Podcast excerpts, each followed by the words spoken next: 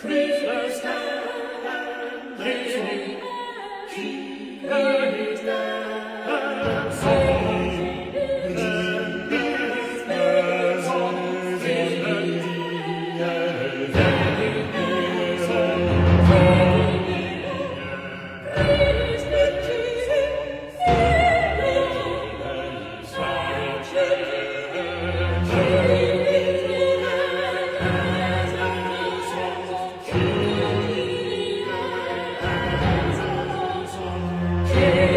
平平有奇，我是思佳，我是米娅。就是第一季结尾的话，只是让你稍微的小小安慰一下。但是第二季的话，我真的觉得就是，呃，整体不仅是女主，整体就所有的人都都有在变好，就他们的境况都通过就自己的努力，然后有比第一季的时候更好。就是他姐姐，因为我觉得第一季里面他姐姐其实是一个特别端着的一个人，对，就是但到第二季的时候，他也为爱疯狂了一次，对，是的。然后我就觉得第二季的主题特别简单，就是爱，爱情。对，而且我觉得，呃，不仅是爱情哦，就是他和他姐姐还有他父亲的关系，我觉得其实也比第一季第一季的时候好很多。因为第一季的时候，我觉得两个姐妹之间虽然能够感觉到是有牵绊在的，但是他们更多的时候还是那种语言上的就是刻薄啊，然后就可能让你觉得不太舒适的那种感觉。就最后他姐姐选择相信，也不说相相信吧，就选择仍然和他的丈夫在一起的这个。这个决定也是挺伤害女主的。对，然后到了第二季的时候呢，就是女主和她的姐姐之间，就是有更多的支持在，就是大家会有更能够表明心意的那种安慰对话的那种温情在。然后还有女主和她父亲，我觉得在第一季的时候关系也是挺紧张的。嗯，就两个女儿和父亲其实关系都比较紧张。对，然后到第二季的话，就是特别是女主和她父亲在她父亲就是快要结婚的时候，就快要再婚的时候，就那 那段小小的对话，我觉得也是让两个人都稍稍的释怀了一些，就关系没有那么紧张。就女主她本人的生活，也就是真的是嗯，比第一季好了很多。对，就是我。特别同意思佳的说，就是他第二季的时候，每个人都稍稍变好了一点，境况变好，你就有一种，就如果你是那种很操心的命，看完第一你就觉得哇，这个大洋彼岸的女人怎么办呀？然后第二季你就觉得啊，就是你仿佛在他被治愈的时候，你也被治愈，就你的那一颗心悬着放下来了，你就会发现他的躁郁不安全被治愈了。就他跟他姐姐的关系，在我看来其实就是非常简单，就是他其实对他姐姐很依赖，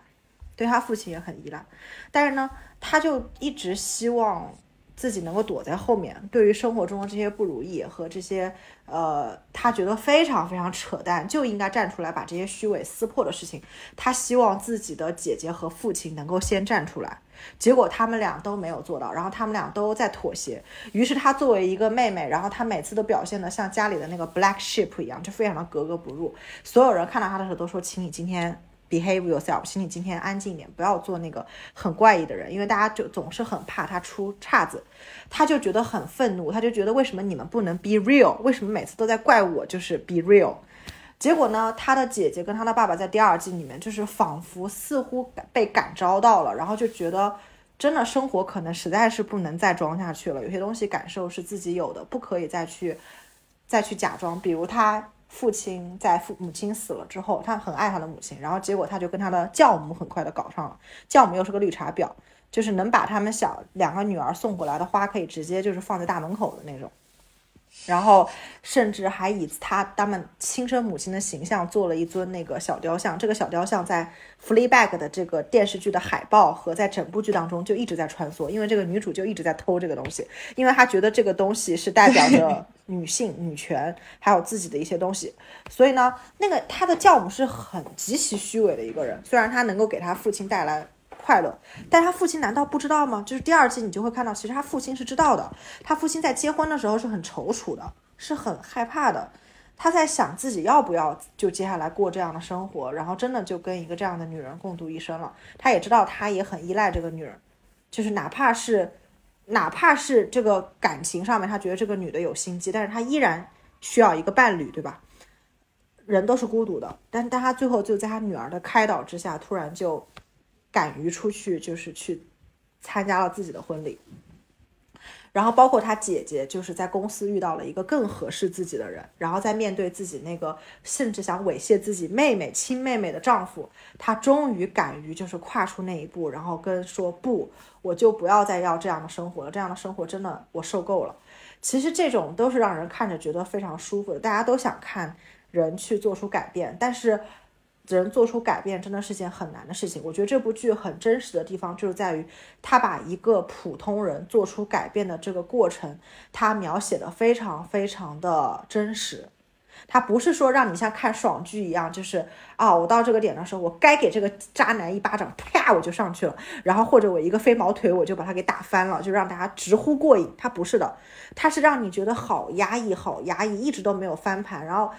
在那个点的时候，他翻盘了，虽然翻完了之后可能也有点搞笑，也不见得有好的结果，但是他在那一刻的时候，他决定遵从自己的内心，这种是会让大家觉得很很真实的感动的。对，然后这部剧的话，我觉得第二季里面就是会有很多让人印象深刻的经典片段。然后我要说的那个经典片段呢，就是呃，在故事最后，就是呃，他他姐姐要给一个什么，就类类似于杰出商业女性颁奖，然后呢，颁了一个奖给一个女性，然后结果那个奖杯。被女主给砸碎了，然后女主就把那个雕塑偷过来当奖杯，然后最后不得已又跑出去找他要回来。然后呢，然后呢，然后呢，他们就在那个小酒馆里面喝了一杯。然后就在他们在小酒馆里面喝一杯酒的这个时间，就是让我有就是对这部剧特别印象深刻的一些对话。这个就是来自于一个呃五十多岁然后已经进入了那种。对，然后才能够有的感悟，我觉得真的是，我觉得第二部里面的这个女权的含量非常的高。是的，是的。对，因为就大致他说的意思就是说，就是呃，男人们他们就是会，他们感觉不到愧疚，所以他们创造出了一些什么鬼呀、神啊，然后让我们让他们自己能够感觉到敬畏。然后呢，他们又创造出了战争，让他们可以互相触碰，然后或者就是呃，能够感觉到一些感觉。然后如果没有战争的话，他们就去打橄榄球。然后，但是女性不一样，女性生来我们就是带着。那种痛苦和愧疚，然后以及对于自身的怀疑来的，我们我们一生都在为这个就跟这个相处，对，然后好不容易吧，你就是跟这个终于是哎和平共处了，结果突然之间更年期就来了，更年期来就感觉你作为女性的这个，比如说生育功能，就功能性的这方面你已经丧失了，但是就是当你经历完这些之后，你就。你就得到一个彻底的自由，你就完全就是一个生意人，你不再被看作是一个生育机器，不再是一个零散的机器了。这段话真的就是，我就觉得为什么有点那个说的这么的贴切？对，就是我觉得她能这个人，这个女性，她首先是个成功女性，她是个高管，然后她又非常的有魅力，她能够讲出这段话，说实话，在我看来就是。以一个非常心态很好的人去看待一个女性这一生下来承受了什么，很多人我们看到的感觉是会说：“哎呀，我更年期了，就是我的盆底肌松弛了，不够有活力了，然后我不再是成为一个女人了。”然后有些人看到了，说是：“哎呀，我之前痛了那么久，现在结果我终于不是一个小姑娘了，但是结果啪我就老了，我走进了一间房，都不会再有年轻的男性让过来看我，我身上已经丧失了某种东西。”大家肯定更多的关注的是失去，而这个女性她这段话是在我看来是最好的，对于女人这一辈子最大的优点的一个自我肯定和赞同。这也是为什么我之前在就是我的天才女友那一期跟思佳聊过，说我想下辈子做女人。我我当时其实我以前想过这个想法的时候，我是说不出这样的话的。但是我看完《伦敦生活》当时这个片段的时候，我就把这个片段截下来，然后发给了我很多朋友，因为我觉得这就是我为什么下辈子还要做女人的原因。因为我觉得只有女人才能够同时在这一生体会过由痛到不痛的这种自然而然的这种自由，而男人很难。啊，我真的觉得，就是女性在可能真的在绝经之前都没有办法真正自由，因为我们，你你你说不在意男人的眼光，或者是不再去寻求别人对你的喜爱，或者以这种别人喜不喜欢你来就是评价自己有没有价值。我们虽然说理智上我们当然是知道，但是从实际上你真的很难完全的摆脱。就假如说没有一个人。没有一个年轻的男性再愿意爱你，你就突然觉得说自己好像真的就没有什么价值，就没有人爱你，世界上没有人在乎你。对，对，然后，但但他的这番话突然之间就会让人觉得说，就反而会让我觉得有一点说。变老也不是一件特别难以忍受的事情。对，甚至我认为它是你走向自由的一个过程。对我认为他的意思是说，人生的所有经历都是非常有意思的，而女性被迫承载的这种经历，因为小时候会月经，长大了以后会生子，然后生完之后会有什么哺乳痛，会有各种痛，这种一生跟痛打交道，然后到了有一天痛苦没有了，然后性吸引力也没有的这个经历，他认为是很酷的。就是他认为是很酷的，有很多女性会认为这是作为女人最大最惨的地方，但是这个女人她是很强大，她认为这些经历都是都是男人没有办法得到，她认为这种痛男人还要去自己摸索和追求，男人需要战争，需要跟别人打斗才能够找到这种痛，就是因为闲着没事干，说人就是希望能有点痛，而女人不需要，女人天生就有，我觉得她这种心态就非常的高姿态。一个人如果有了这样的高姿态，我个人觉得他的人生是会过得非常的幸福的。这也是为什么我把这段话当时留下来，然后发给我很多朋友，因为我觉得讲的太好了。我个人认为人就是要有这样的高姿态。我觉得，我觉得女人女人这么想，真的，我觉得从这个角度来讲的话是很幸福的。嗯，但就是因为我们录音这天是六月十一号嘛，对，所以就是正好赶上了一个社会热点的啊，对的，我感觉就是。对，就是那个唐山打人的事件，就是我觉得这个事件一出，我觉得朋友圈里面讨论的声音真的非常大。嗯嗯，但是很明显，就是说女女生的反应会更强烈。就是我看到群里面或者朋友圈，就会有很多女生转发这个事件，然后发表自己的评论，但男生去讨论这件事情的真的很少。嗯，我朋友圈应该就只有一个，就是他发了一个朋友圈，他就说可能以后出出门也要劣币驱逐良币了。还有一个非常气人的点就是，嗯，我有一个就是朋朋友，然后呢，他的一个男生朋友就发表了一些言论，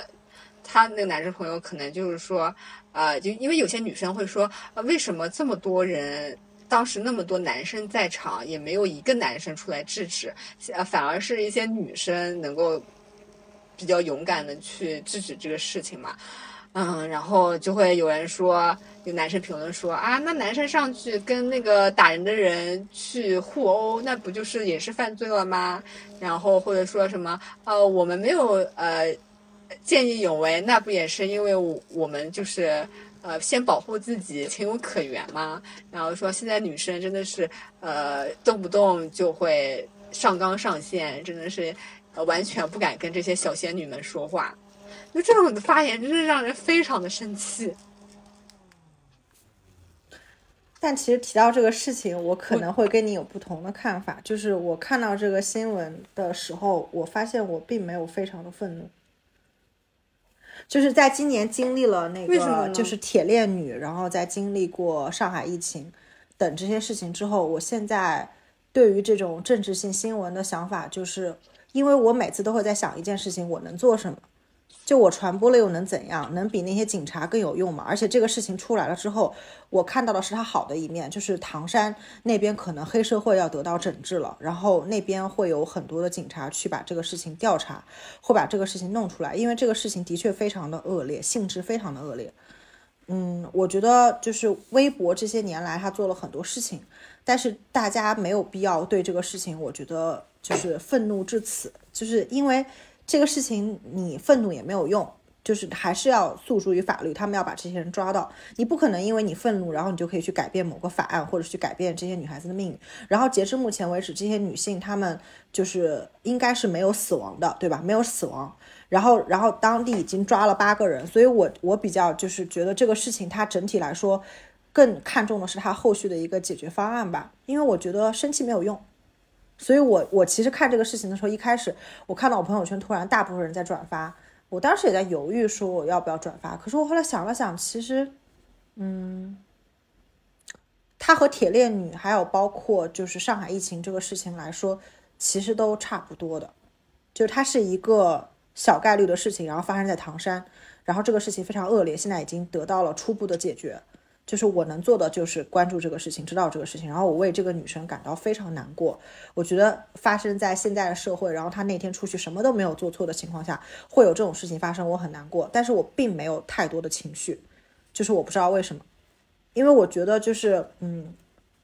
就是我觉得就是起码我或者是我身边我特别 care 的或者是什么人，他们目前为止没有受到这样的损失损伤，可能他不是我的某个朋友或什么，我不会去把这个事情跟。呃，太多的什么女权或者女生应该得到的这些利益去联系在一起，因为我觉得大部分情况下，女性在这个法治社会是能够得到尊重的。大部分情况下，对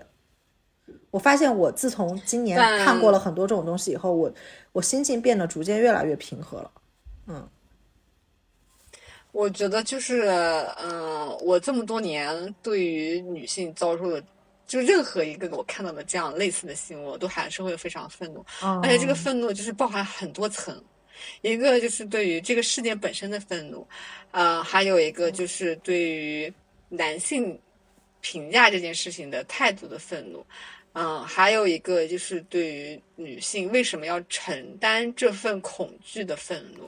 就是我觉得男性是永远无法体会到女性在看到这种事情的时候所能够感受到那种恐惧的感觉，或者是嗯，男性没有办法体会到当一个女生她晚上十点钟、十一点钟走到走到一条没有路灯的。路上，然后他内心的那种恐惧，我觉得很多时候男性真的是没有办法体会到女生的那种心境的。可是我不 care，就是然后甚至我我觉得，我觉得我跟你可能最大的区别在于，我根本就不 care 男生怎么想的，因为我觉得我从小到大生活的环境来讲的话，我根本就没有接触过任何重男轻女方面给我造成的影响。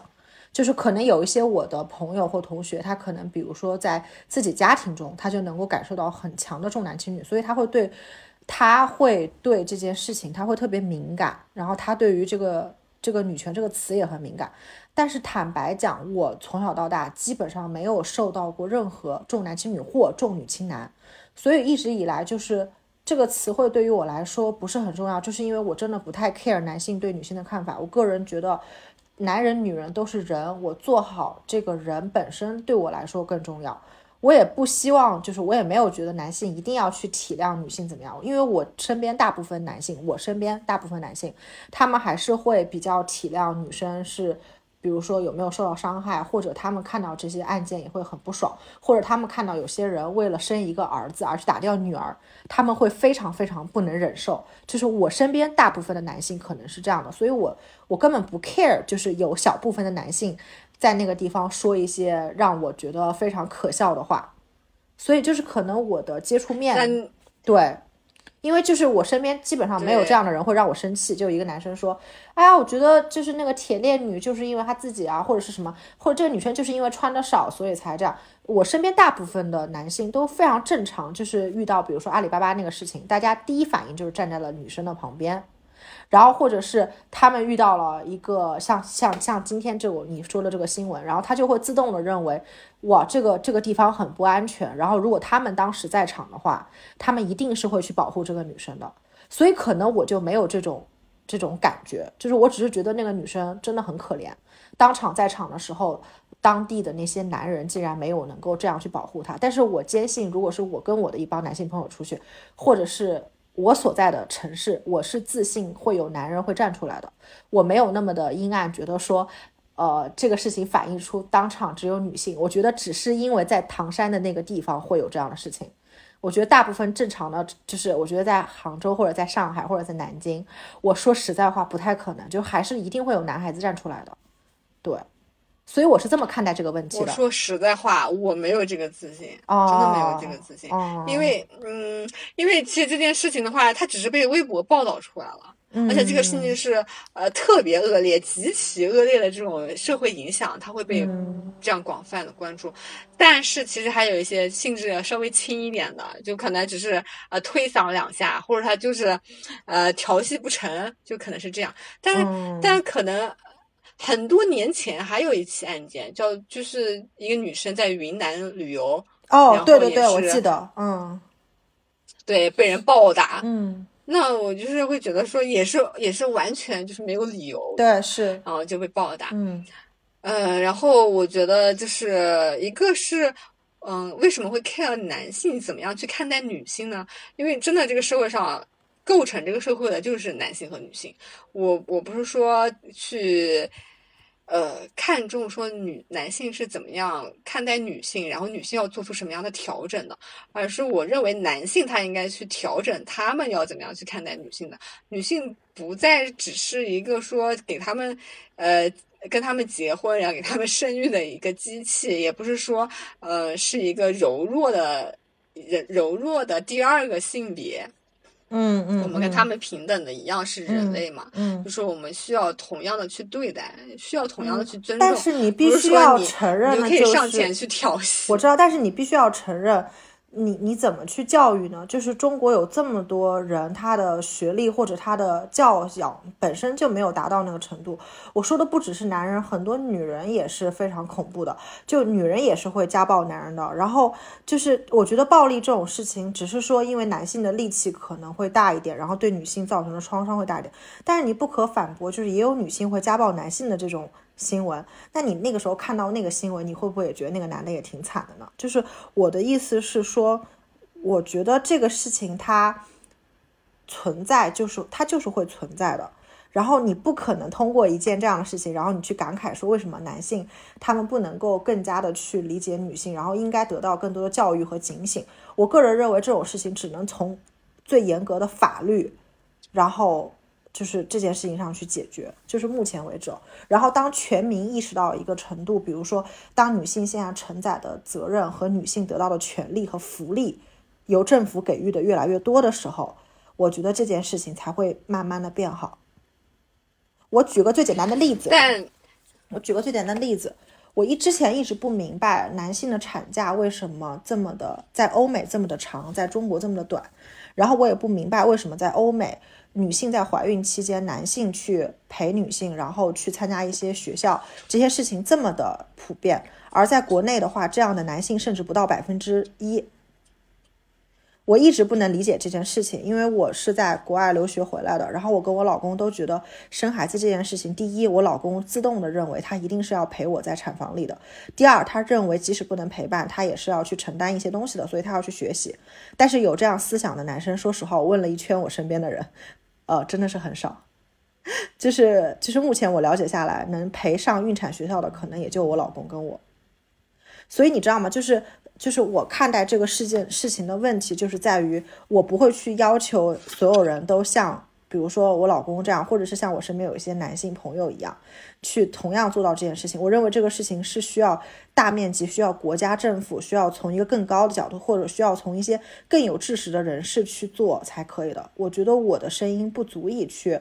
跟这件事情本身去有什么帮助，所以我并没有太激动。我觉得激动的话，反倒是对我自己不那你不觉得有一些矛盾吗？因为因为我是觉得说，为什么不能够要求男性都做到这种程度？是可以要求的是应该要求的，但是、但是问题是、这个是需要时间的。你要知道，中国以前的话，女人连上桌都上不了的，但现在可以上桌吃饭，我们可以出来工作，就是这些都是需要时间的。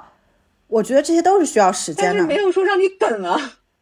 我觉得这个时间不是说我我就等着，我就等着哪一天他我我们并没有等啊，而然变好了现在微博上呃有了这个事情以后，大家就会去反馈，然后人大那边肯定会有一些法律所以的举措说。为什么不让？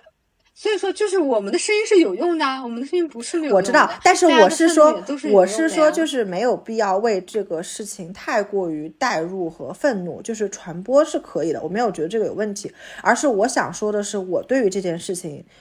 呃，我的反应还挺平和的，就是对，因为今年经历了太多这种事情。但但你不能够说愤怒没有用，真的。呃，对，这就是鲁迅鲁迅先生的愤怒肯定是有用的嘛，就是这个我承认。但是我的意思就是说，我现在没有那么的愤怒，对，就是因为刚刚你表达出这个事情，你提到这个事情嘛，对，嗯，对，所以我的态度就是，我仍然会对这类的事情保持愤怒。对我，我身边，因为其实，其实我觉得是真的，就是我们在这里愤怒，我们确实没有办法做任何的事情。然后往往有一些男性的，他就他们也会说啊，你们就是在这里去呃摇旗呐喊啊，你们就只知道去抱怨啊，你们还不如就是呃身体力行的去做一些事情。那我觉得，其实我们能做的不就是传播吗？言论本身其实也做不了什么别的事情，因为我因为。对啊，所以我就觉得说，我们发出言论本身，它就是一件事情，我们就是在做一件事情。那如果所有人都觉得说啊，那我只是发出声音，也没有做什么其他的一些实际有帮助的事情，那我干脆就别做了。那我觉得这个才是真的没有用，嗯，因为没有人再去发出自己的声音，没有人再被看见，没有人再被听见，这件事情的重要性就可能就是越来越低，它不再是。不再成为一个社会热点，不再成为大家关心的事情，嗯，然后我觉得就是大家真的要提高一些对男性的期待，就是可能这样提高期待、提高期望会让你很痛苦，因为身边没有一个男性可以达到。但是，但是就是我觉得我不希望就是把一些很平常的事情。一些男生做了之后，他就会可以成为一个啊好老公，一个好爸爸。我我个人觉得这个跟男性提高期待没有关系，就是怎么说呢？就是首先他们这个是犯罪，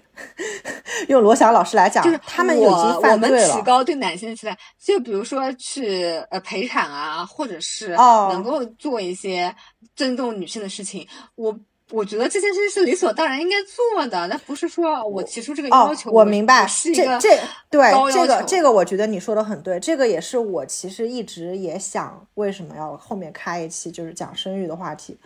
就是我希望大家去，但是我发现这个东西也的确是需要国家各方面的政策配合的。你看，像芬兰这些发达国家，他们的陪产假是很久的，因为为什么会有这么久的父亲的陪产假？有一个非常显著的问题，你看国内的陪产假，上海也就。呃，杭州也就十五天嘛，对吧？那意味着就是，比如说我顺产的话是三天，剖腹产是五天，然后接着我就可能住月子中心或者回家。有些人是公公婆婆或者妈妈照顾月子，可是问题是你喂奶的时间，有有些人是六个月，有些人是九个月，对不对？但是喂奶意味着什么？喂奶我跟大家说一下，意味着你头一两个月是每天要定八个闹钟，二十四小时，每隔三个小时你是要喂一次奶。即使你不喂，你要把奶吸出来，否则你会堵奶胀奶。这个事情是会让很多产妇产生抑郁的，这个事情是很崩溃的。但是如果老公能帮忙，那你可以做什么呢？你至少可以把奶吸出来，你老公晚上把这个奶去热掉，然后抱着孩子把奶喂掉，然后把小孩的嗝拍掉。然后有些人会说，哎呀，那他要上班呀，他不辛苦吗？你休产假，那你有没有想过为什么国家不给老公休产假呢？这就是为什么欧美国家要给老公休产假，他为什么要给欧美？欧美为什么要给老公休半年到一年的产假？为什么国内只给十五天？因为国内只给了十五天，所以这些男人就可以到时候依然做个男人，而女人要做母亲。所以我觉得很多东西，我其实我现在想来想去，我个人觉得不是男人不想做或者是什么，我觉得国家整体的机制、整体的这个氛围都是要负责任的。